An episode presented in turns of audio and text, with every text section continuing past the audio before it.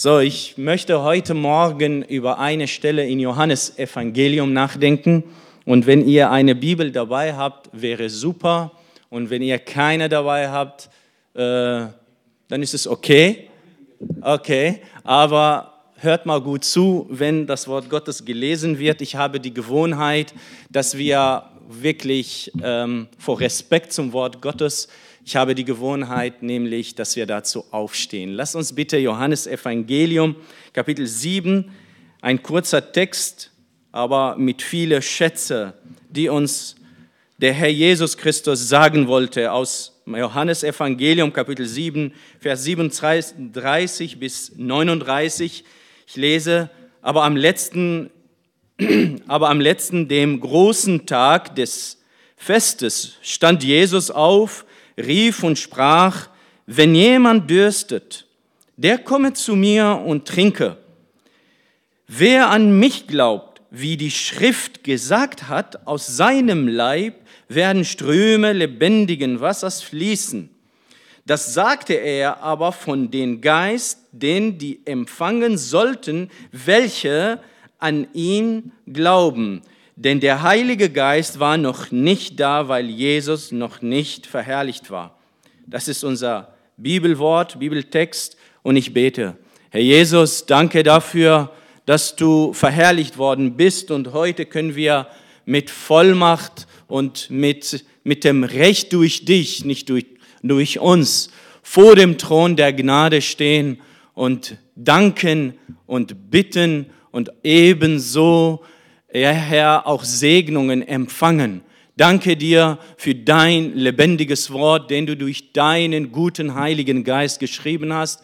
Herr, gib dein Knecht mal auch seine Geschwistern und die Kinder, äh, deine Kinder, Herr, zu ermutigen, aber auch die, die noch nicht mit dir gehen, um über ihr Leben nachzudenken. So bitte ich dich jetzt um dein Segen beim Reden und Zuhören.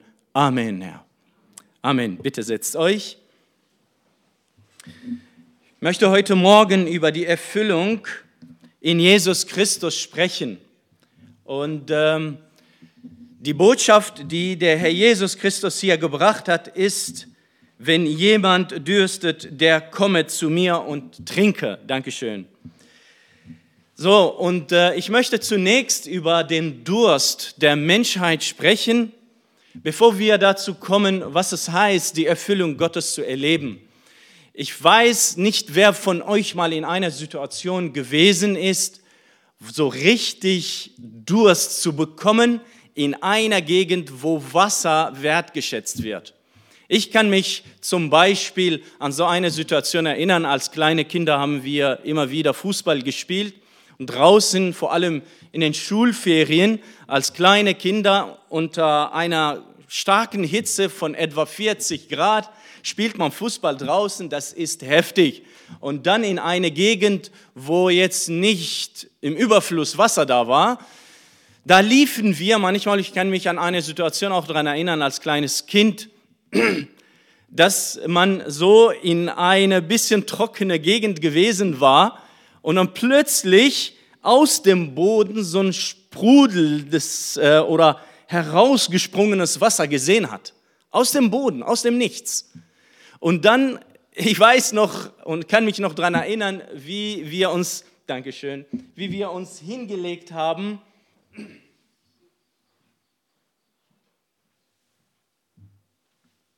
Und ich weiß, wie wir uns, zumindest ich auch, hingelegt haben und dann uns an das Wasser rangemacht haben.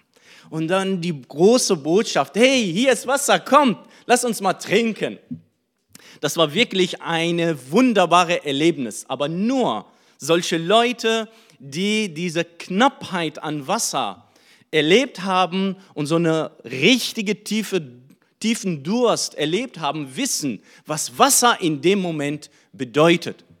Und äh, diese Wahrheit, die gibt es auch in eine geistliche Form dass Menschen durch die Wüste, die Wüste des Lebens hinlaufen, hin, hin vor sich leben, aber nicht verstehen, dass die Suche nach irgendeiner Erfüllung nur die Folgen von Durst ist.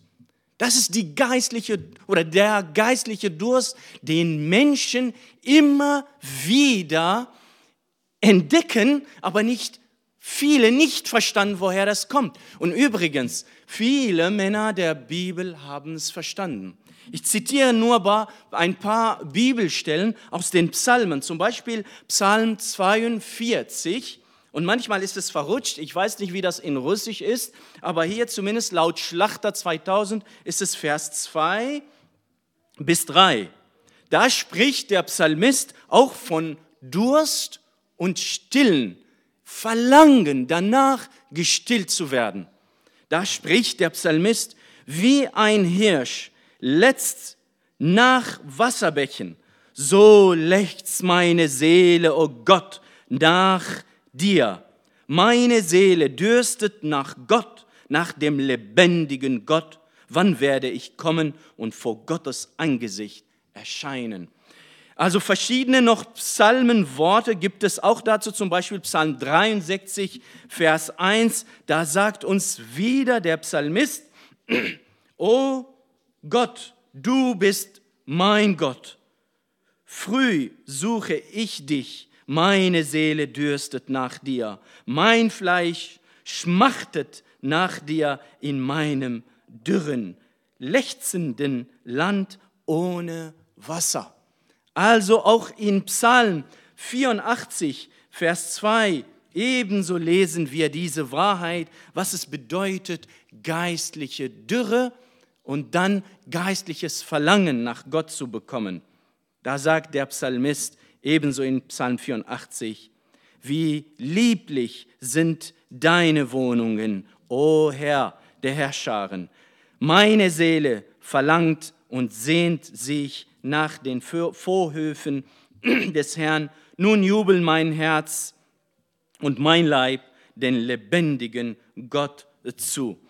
Also es gibt eine Dürre in dieser Welt geistliche und es gibt ein Verlangen nach Stillen dieser Durst. Aber wohin soll der Mensch gehen? Und aus dem Grund kommt der Ruf Gottes in Jesaja 55, Kapitel 55 und Vers 1. Wohl an, ihr Dürstigen, alle, kommt her zum Wasser und die ihr kein Geld habt, kommt her, kauft und isst, kommt her und trinkt ohne Geld und umsonst Wein und Milch. Liebe Freunde, das ist eine geistliche, ein geistliches Verlangen, der geistliche Durst nach Gott. Und Jesus Christus spricht folgende Worte, über die ich heute Morgen mit euch nachdenken möchte. Kommet, kommt und trinkt. Übrigens, in einer Wüste kann nur eine Pflanze überleben, die tiefe Wurzeln in den Boden schlägt. Und es gibt nur eine Pflanze, mindestens zwei Pflanzen, die in eine Dürre und in eine Wüste überleben können. Zum Beispiel diese Wüstenakazie, ähm, die kann überleben in einer Wüste nur aus dem Grund, weil sie 80 Meter tiefe Wurzeln in den Boden schlagen kann. Sie erreicht ganz tief das Wasser und die Nahrung, denn in der Wüste gibt es nicht so haufenweise Wasser und haufenweise Nahrung, genau wie in dieser Welt. Wir haben alles, uns wird alles angeboten, aber die Frage ist, haben wir die Erfüllung? Und aus dem Grund versucht der Mensch, seitdem er von Gott getrennt war. Denn am Anfang hieß es, Gott ist Geist und darauf komme ich später, wie der Heilige Geist auch nur in Jesus Christus kommen kann. Und heute feiern Millionen von Menschen Pfingsten. Und die Frage, was ist Pfingsten? Ist es nur ein Name, einen Namen oder ist es nur ein Fest? Aber Jesus Christus erklärt das hier ganz anders.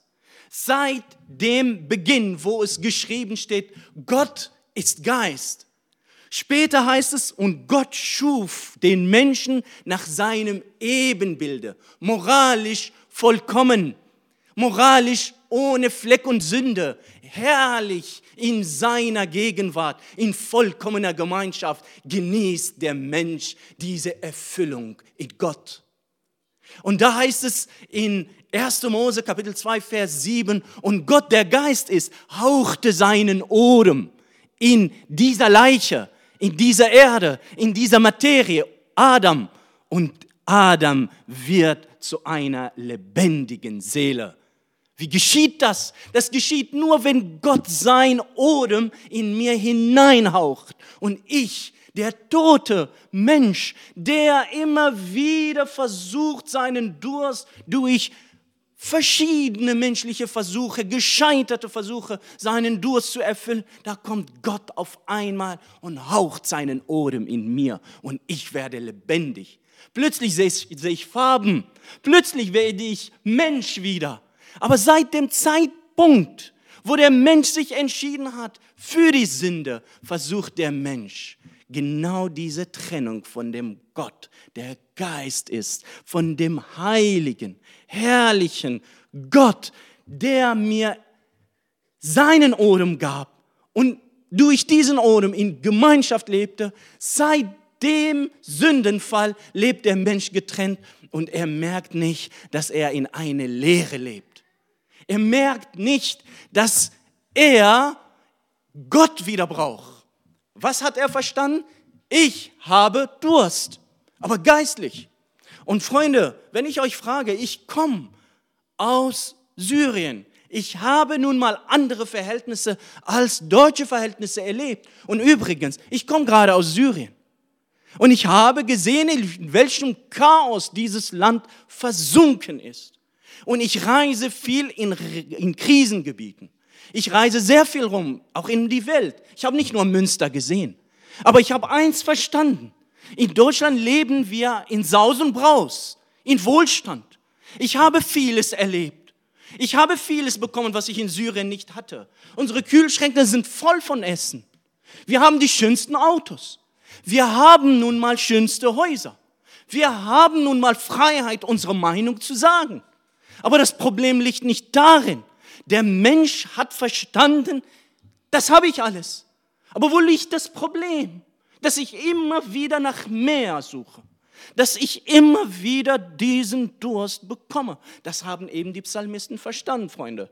Deswegen schrien sie, nur bei dir, mein Herr, erfüllt sich meinen Durst. Nur bei dir. Nach dir sehnt sich meine Seele. Und ein Kirchenvater hat einmal gesagt, wir stammen alle von Gott. Und unsere Seele wird niemals zur Ruhe kommen, es sei denn, sie ruht sich in Gott. Das ist das Problem. Der Mensch hat versucht. Mit Wohlstand, hat versucht mit Sex, mit Drogen, Jugendliche und mit Spielsüchte. Und leider sind Religionen eben Gott zu erreichen. Ebenso diese Versuche, genau wie andere Versuche, genauso die Versuche, diesen Durst zu stillen.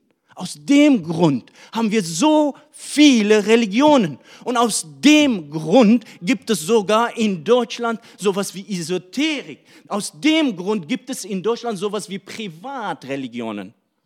Es gibt Menschen, die haben Privatreligion. Er sagt, du hast deinen Gott und ich habe meinen Gott. Was willst du von mir? Und so hat der Mensch sich einen Gott nach seinem Ebenbilde dann gebastelt.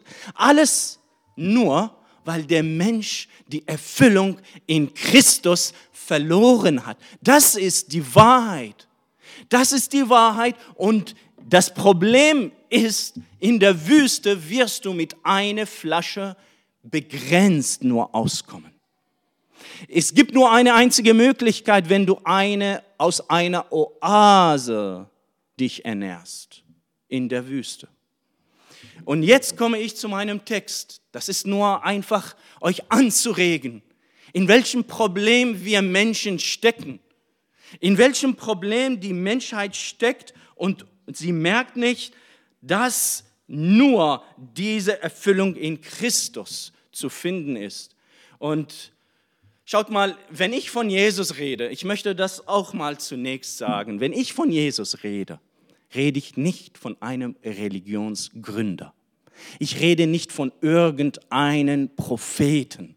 Ich rede nicht von irgendeinen Menschen. Ich rede nicht von irgendeinen Philosophen. Ich rede nicht von irgendeinen Heiligen, Rabbi oder Lehrer. Ich rede von jemand, der sich durch Tat und Wort bewiesen hat.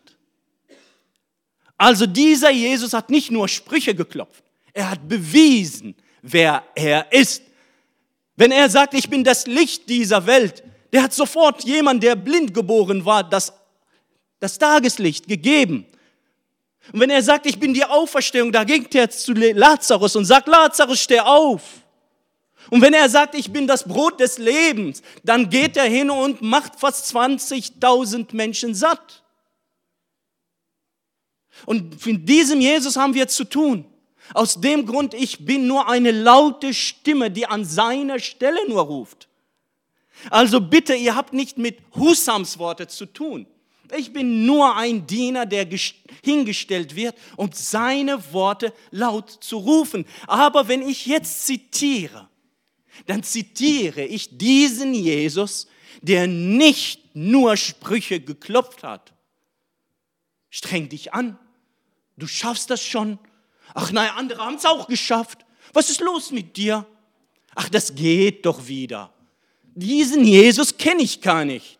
Ich kenne nur einen Jesus, der kommt und macht Tote lebendig. Ich war tot und siehe, ich lebe. Ich war blind und siehe, ich sehe. Und das ist Jesus, von dem wir predigen. Das ist dieser Jesus. Das ist nicht Jesus der Religionen. Das ist nicht dieses Kind, das jedes Mal aufs Bild als klein Baby von Maria getragen wurde, gemalt ist.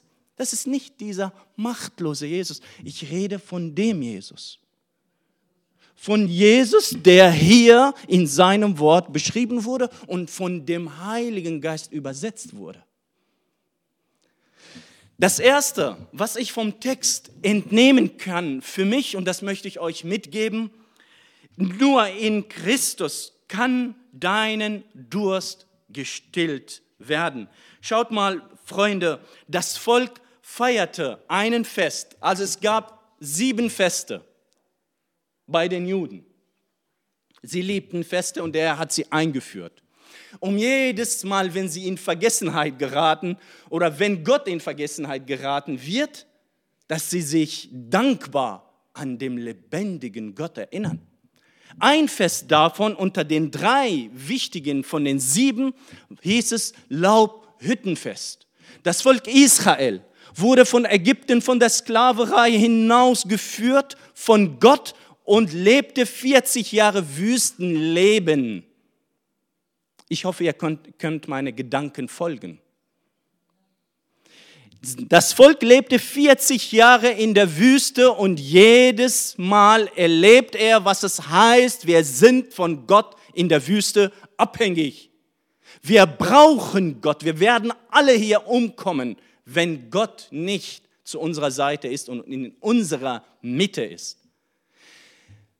1400 Jahre zumindest zur Zeit Jesu später feierte das Volk immer wieder dieses Fest in Zelten, Häuser von Hütten und sieben Tage, also das Fest ging acht Tage, aber sieben Tage von diesem Laubhüttenfest feierte das Volk wie folgt.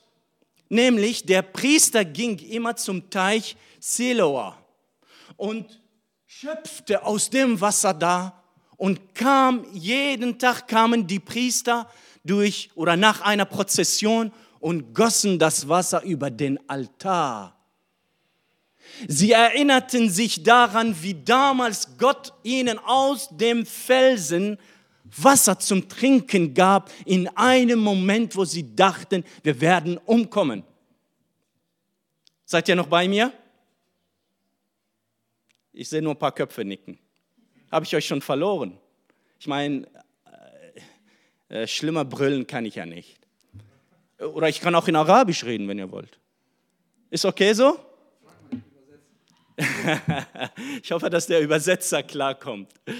Freunde, 40 Jahre Wüstenwanderung und später wird das durch das Bild gefeiert. Jeden Tag Wasser holen, sieben Tage lang über den Altar ausgießen. Am achten Tag, Fest, wurde kein Wasser auf, den, auf dem Altar ausgegossen. Denn das Volk schaute am achten Tag nach oben und so als Zeichen dafür, du bist die Quelle des lebendigen Wassers. An diesem großen Tag steht Jesus im Gegensatz zu den damaligen Rabbi, die beim Predigen saßen, steht Jesus mittendrin auf und ruft laut folgende Worte. Aber am letzten, dem großen Tag des Festes, stand Jesus auf, rief und sprach. Also er rief laut wie ich. Er hat nicht nur vor sich hin geflüstert, ach lass mal, das ist eine Privatsache.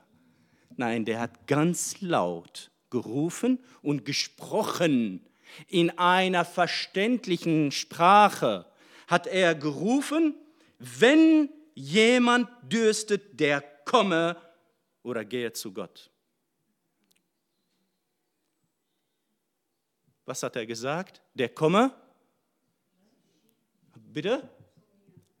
Warum hat er nicht gesagt, geht doch zu Gott? Der stillt euch äh, und der gibt euch das Wasser. Anscheinend am achten Tag bringt Jesus sofort diese Wahrheit. Nur in mir werdet ihr den Durst, den ihr jetzt durch eure Religionen habt, stillen. Jetzt steht ihr und schaut nach oben. Adonai, Yahweh Adonai, du bist der Geber des Lebens. Jesus steht mittendrin, als würde er sagen, ich bin die Antwort des Himmels. Wer oder wenn jemand dürstet, der komme zu mir.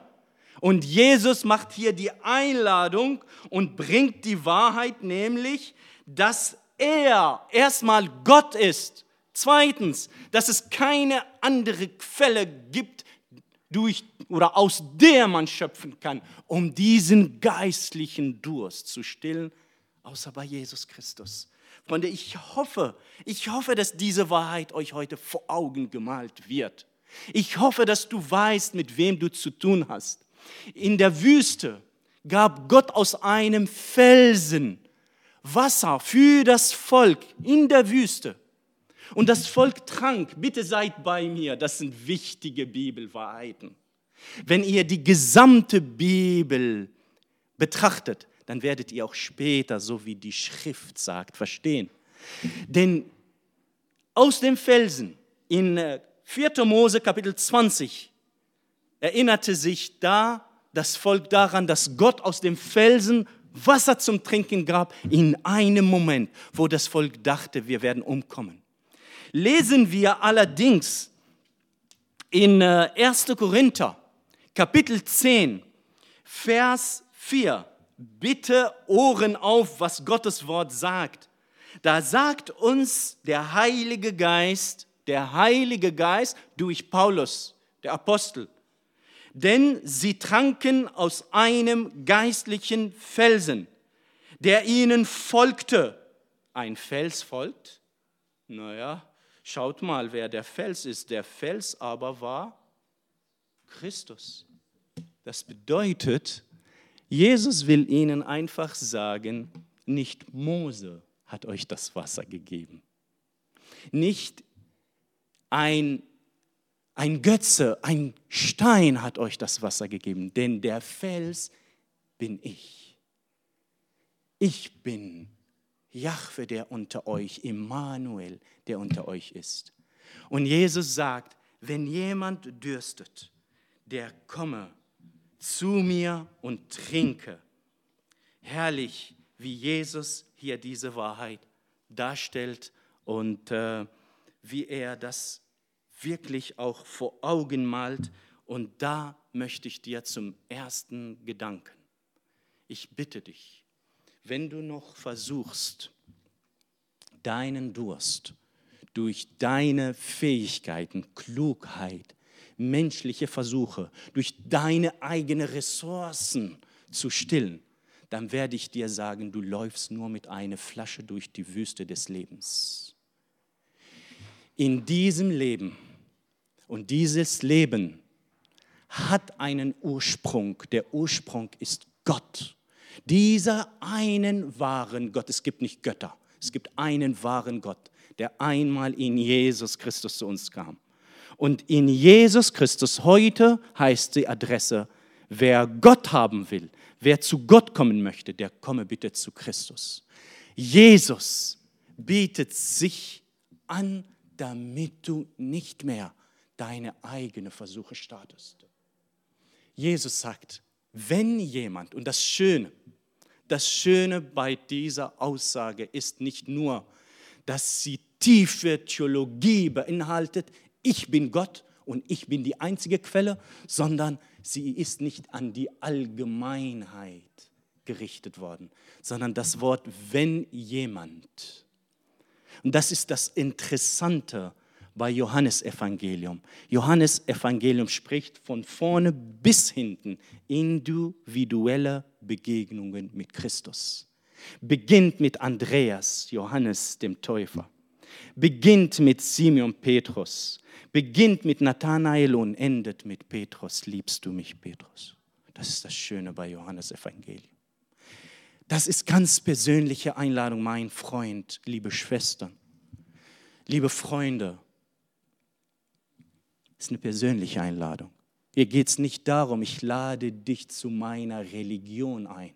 Das Volk lebte in Religion und war am Verdürsten. Und Jesus will ihnen klar machen, eure Traditionen haben euer Durst nicht stillen können. Das, was ihr tut, ist nichts außer manch eine menschliche Versuche. Aber jetzt feiert ihr eine Symbolik ohne das Herz der Symbolik, so wie wir manchmal. Wir feiern Weihnachten, feiern Ostern, feiern Pfingsten. Und ich frage mich, wo ist die Botschaft dieser Feste? Und Jesus wollte diese Wahrheit klar machen. Es geht hier nicht um ein Fest. Es geht heute nicht darum, dass wir Pfingsten feiern, sondern es geht heute darum zu wissen, dass Pfingsten ohne den Geber von Pfingsten nichts von der Bedeutung hat. Und dieser ist Jesus Christus. Also, das Erste vom Text her kann ich laut und mit Überzeugung sagen, nur in Christus kannst du deinen Durst stillen. Hör auf bitte mit deiner Versuch. Komm doch, komm doch einfach zu ihm. Sag ihm, Herr, ja, in der Tat, ich bin am Verwelkten, ich bin am Verkummern ich bin am Vertrocknen. Warum? Warum? Und die Antwort lautet, weil du nicht aus der Quelle des Lebens trinkst. Das Zweite, was ich hier im Text entdecke, nur durch Christus kannst du die Gabe Gottes bekommen. Denn er sagt ja in Vers 38, wenn oder wer an mich glaubt, wie die Schrift gesagt hat, aus seinem Leib werden Ströme lebendigen Wassers fließen. Hier macht der Herr Jesus Christus ganz klar, in dieser Stelle fasst Jesus die ganze Schrift zusammen. Bitte achtet darauf. Es ist anders als bei Matthäus. Matthäus sagt, es steht geschrieben. Und dann geht es um ein Zitat. Jesus behandelt hier nicht ein Zitat. Er sagt so, wie die Schrift sagt so wie die 39 Bücher des Alten Testaments von mir sprechen. Er fasst die Botschaft des Alten Testaments und die Übersetzung und die Zusammenfassung heißt, ich bin es, Leute. Wisst ihr, wer der Fels in der Wüste war?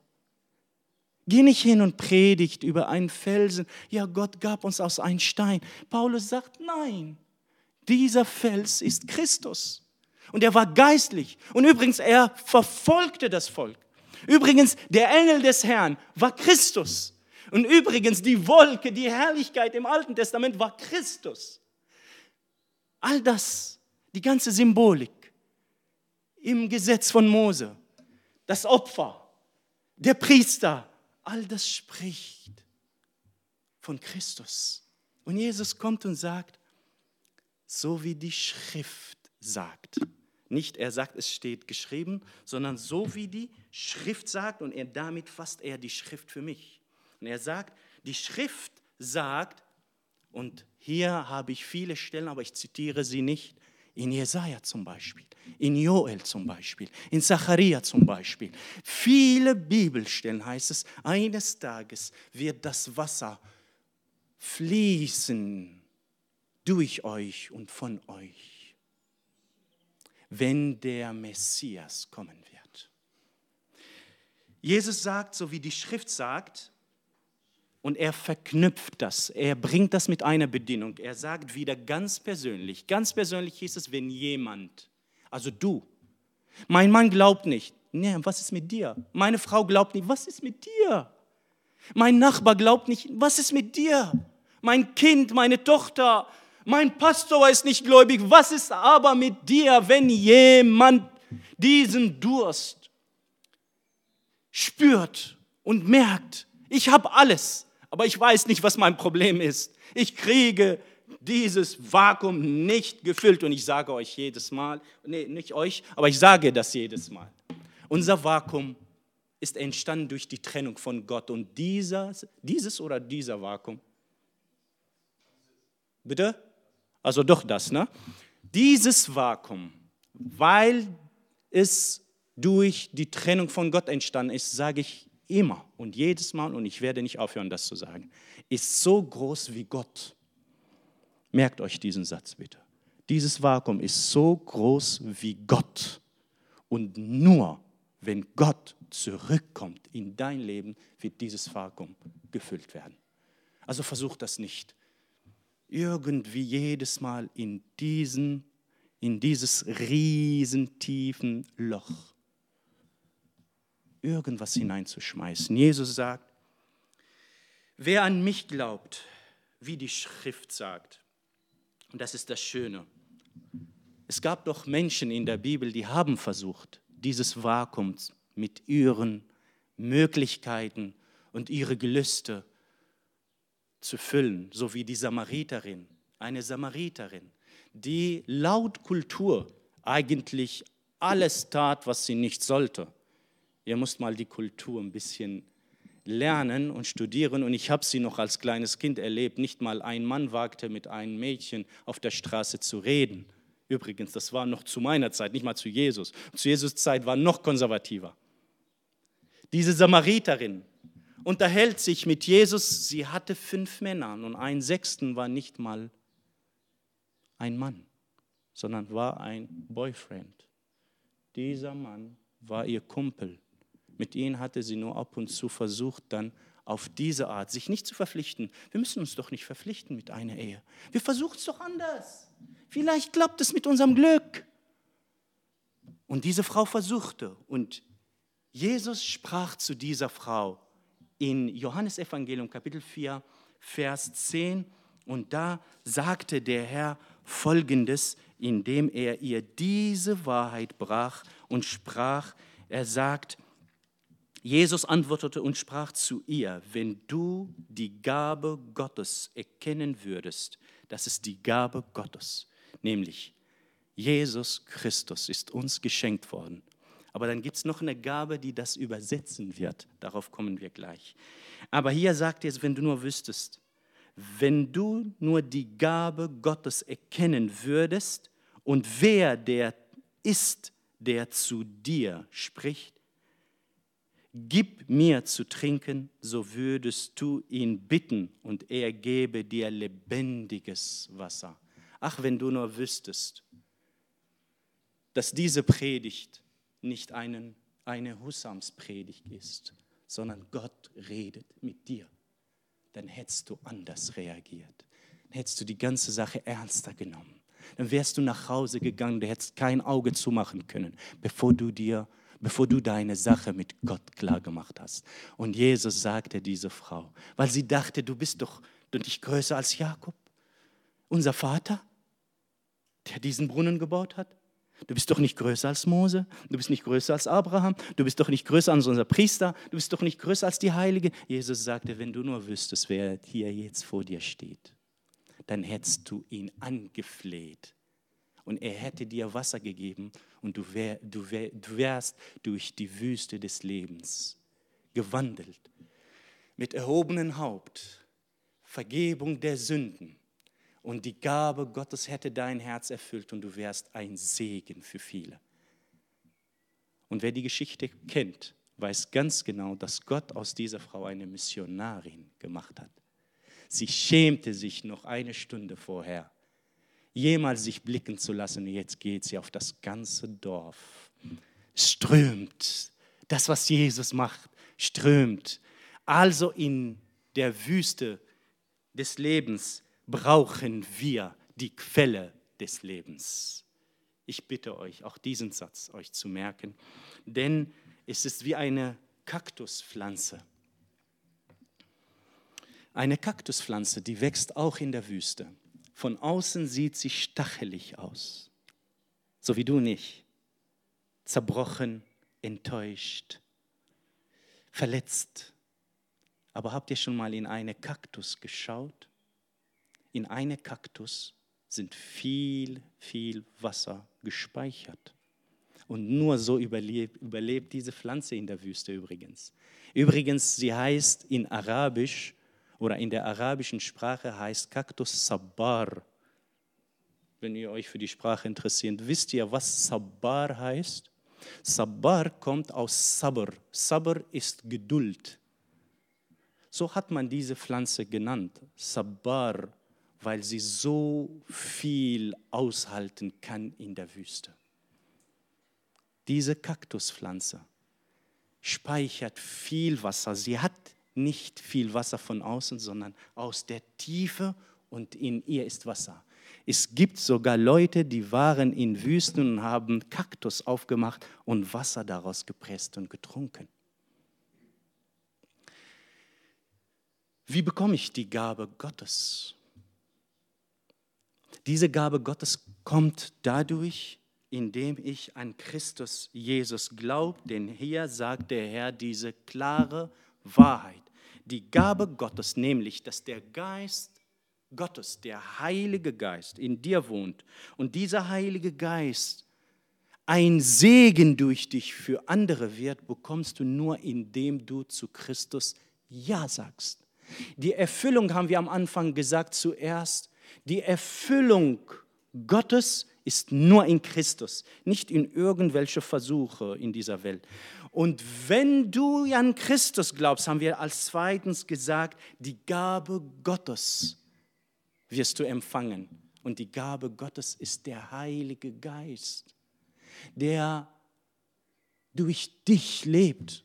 Denn die Bibel verheißt, dass der Geist Gottes durch den Glauben in den Gläubigen wohnt und durch diesen Heiligen Geist können wir leben.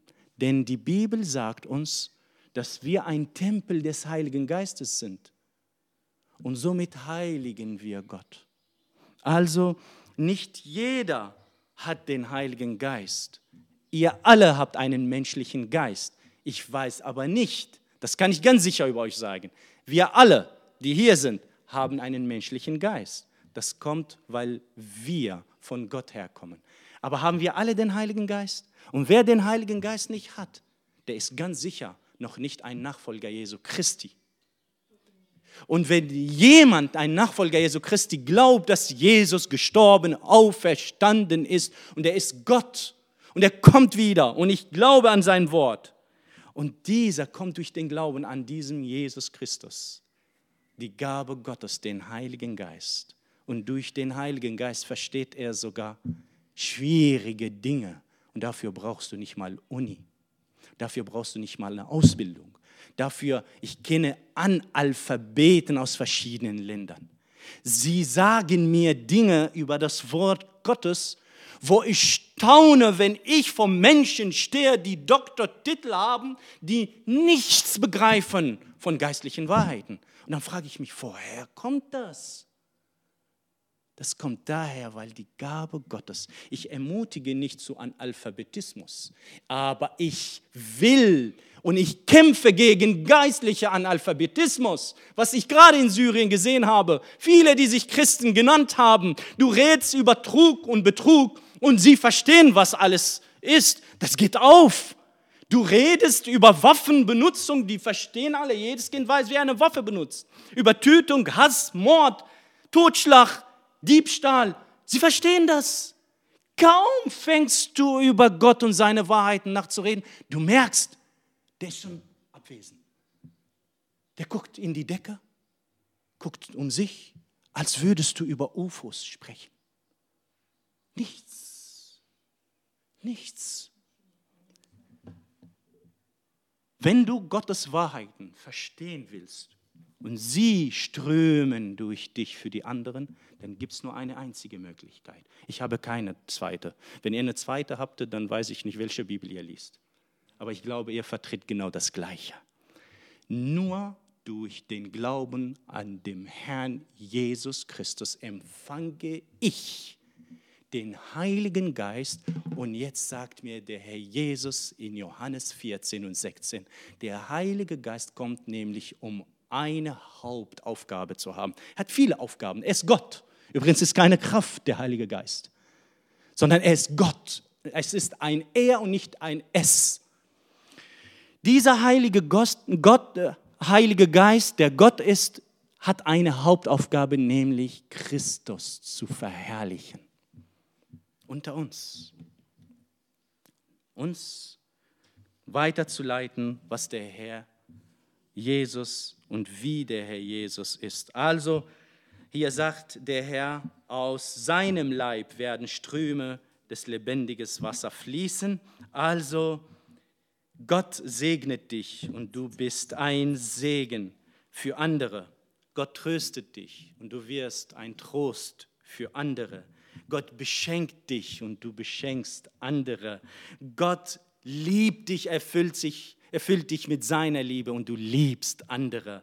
Gott gibt dir einen Lebenssinn und du vermittelst für anderen den Sinn des Lebens. Und Gott füllt dich mit Glauben und du vermittelst Glauben. Also Ströme des lebendigen Wassers fließen durch dich. Also die Frage ist, ob mein Leben Christus gehört. Und am Ende schließe ich äh, noch damit, wie die Verheißung Gottes durch Christus zu erfüllen sind. Denn nur in Christus erfüllen sich alle Verheißungen. Und da sagt er in Vers 39. Das sagt, sagte er aber von, von dem Geist, den die empfangen sollten, welche an ihm glauben. Denn der Heilige Geist war noch nicht da. Der Evangelist, Übrigens, weil Jesus noch nicht verherrlicht war, geht es weiter. Der Evangelist Johannes spricht schon im Rückblickend, wo Jesus schon am Predigen war. Und merkt euch bitte diese Sache. Es sieht, also so, so lese ich zwischen Zeilen in der Bibel. Wahrscheinlich stand Johannes der Evangelist da und dachte, was redet unser Meister, unser Rabbi da? Wenn jemand dürstet, der möchte zu mir oder soll zu mir kommen? Oder wer an mich glaubt, aus dessen Leib werden Ströme des lebendigen Wassers fließen? Was redet er da? Und jetzt stelle ich mir das vor.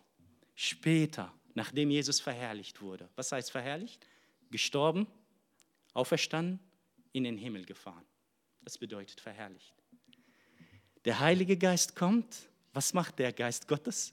Er sagt ihm, komm mal her, Johannes. Ich übersetze dir, was Jesus Christus, dein Meister, damals gepredigt hat. Und jetzt kannst du das niederschreiben. Und jetzt sagt Johannes nachhinein, denn, das sind die Worte des Heiligen Geistes durch Johannes, nicht mehr die Worte Jesu direkt, denn Jesus sagte davor, diese Wahrheiten, Johannes erzählt sie uns und schreibt sie uns durch den Heiligen Geist. Und jetzt, der Heilige Geist gibt Johannes noch was und das sagt er aber von dem Geist. Aha, jetzt verstehe ich. Ich brauche nicht mal einen Lehrer, um das zu verstehen, wovon Jesus sprach. Nämlich der Heilige Geist wohnt in seine Kinder. Übrigens, fast siebenmal sprach Jesus, dass er leiden wird und sterben wird. Und seine Jünger hatten Bahnhof verstanden. Sogar Petrus hat einmal gesagt, nein, nein, nein, nein, nein, nein, das machst du nicht. In Matthäus 16, da sagte Jesus ihn, geh weg von mir, du Satan.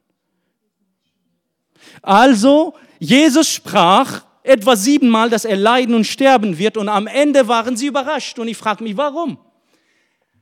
Da kommt Petrus, weil er diese siebenmal wahrscheinlich nicht gut gehört hat und nicht zugehört hat, oder die anderen Jünger ebenso, die abgehauen sind, wie manchmal wie wir, wir predigen uns kaputt und am Ende gehen die Leute raus und sagen, worum ging es denn eigentlich heute? Achtet bitte darauf, ihr habt heute den Heiligen Geist. Später kommt Petrus und verleugnet Jesus vor einer Magd oder vor einer Magd. Warum? Weil der Heilige Geist noch nicht da war. Später empfängt Petrus den Heiligen Geist und steht nicht vor einer Magd, nicht vor einer Sklavin, sondern vor dem Papst, vor Bischöfe.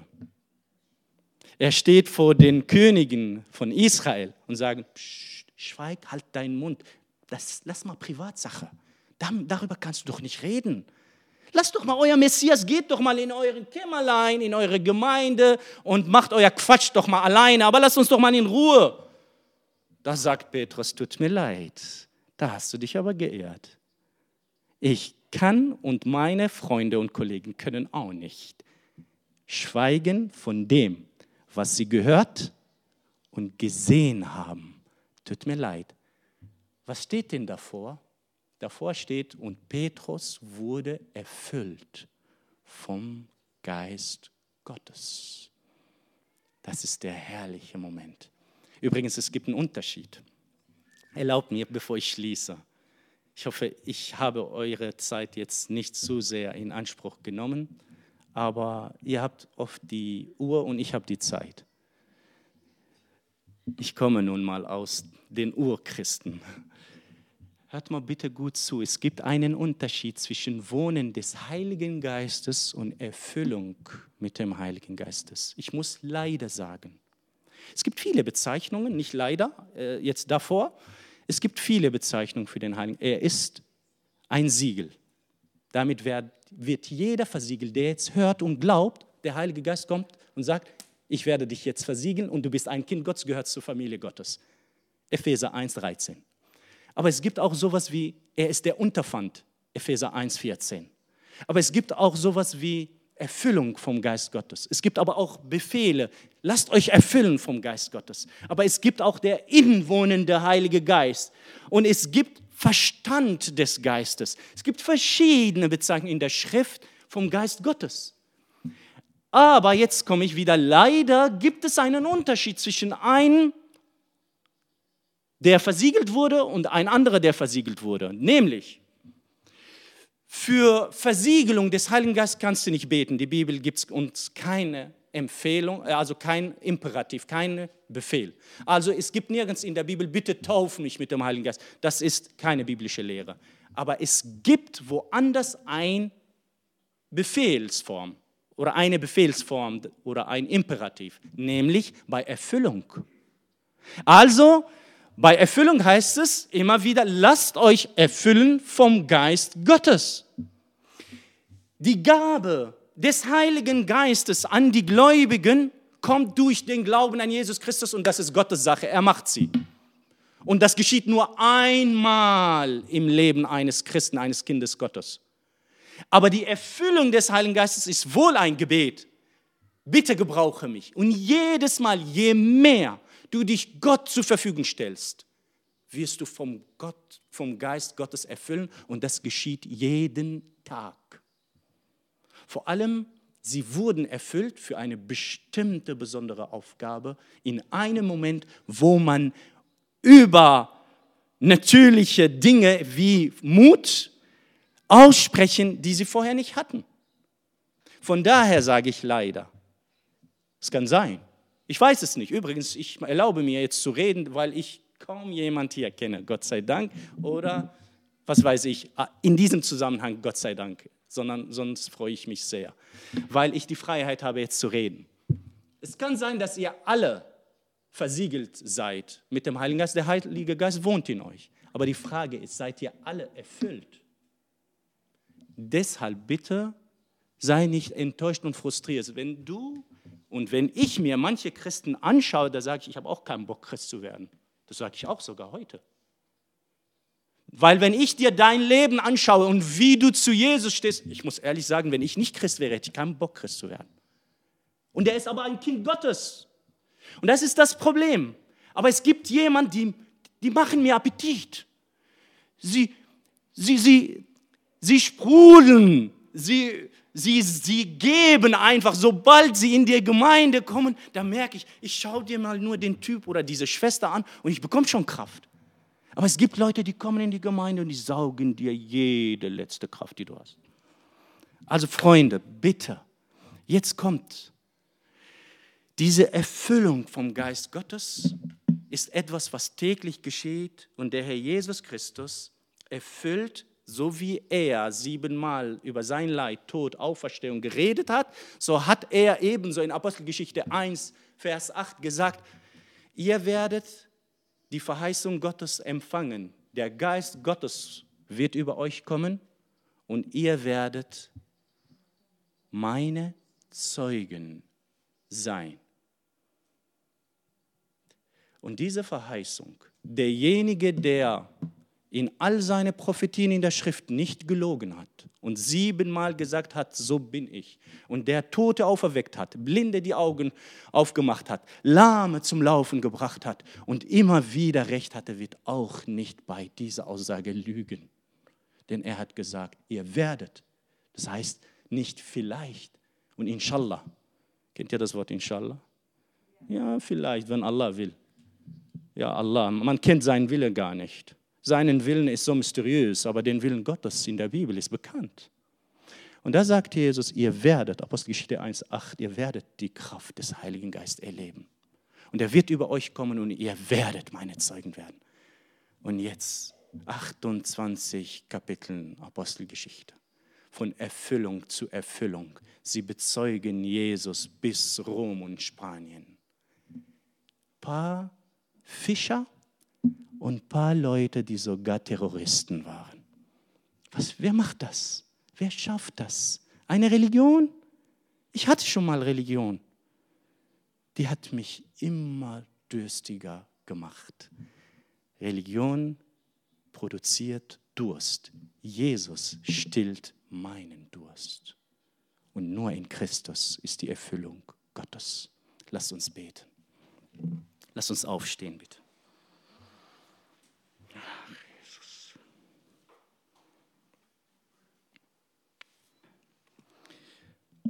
Wir loben dich, unser Heiland und Retter Jesus Christus, durch den Geist, den du uns gegeben hast.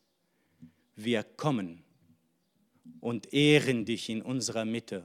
Deine Kinder, deine Gemeinde sagt dir Danke. Deine Gemeinde sagt dir, wir loben dich. Deine Kinder sagen dir heute Morgen, wir preisen dich. Wir geben dir alle Ehre, Herr. Danke, unser Heiland, dass du verherrlicht wurdest, alles vollbracht hast und sogar uns den Heiligen Geist gegeben hast.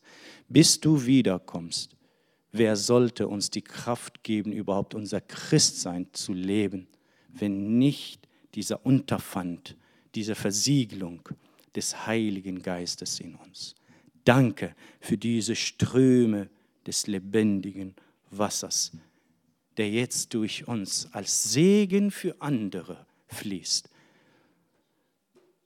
Danke, dass wir fähig sein können zu trösten, weil du Parakletos gesandt hast, weil du ihn gesandt hast. Danke, Herr, dass du uns Segen gegeben hast, den wir weiterleiten können.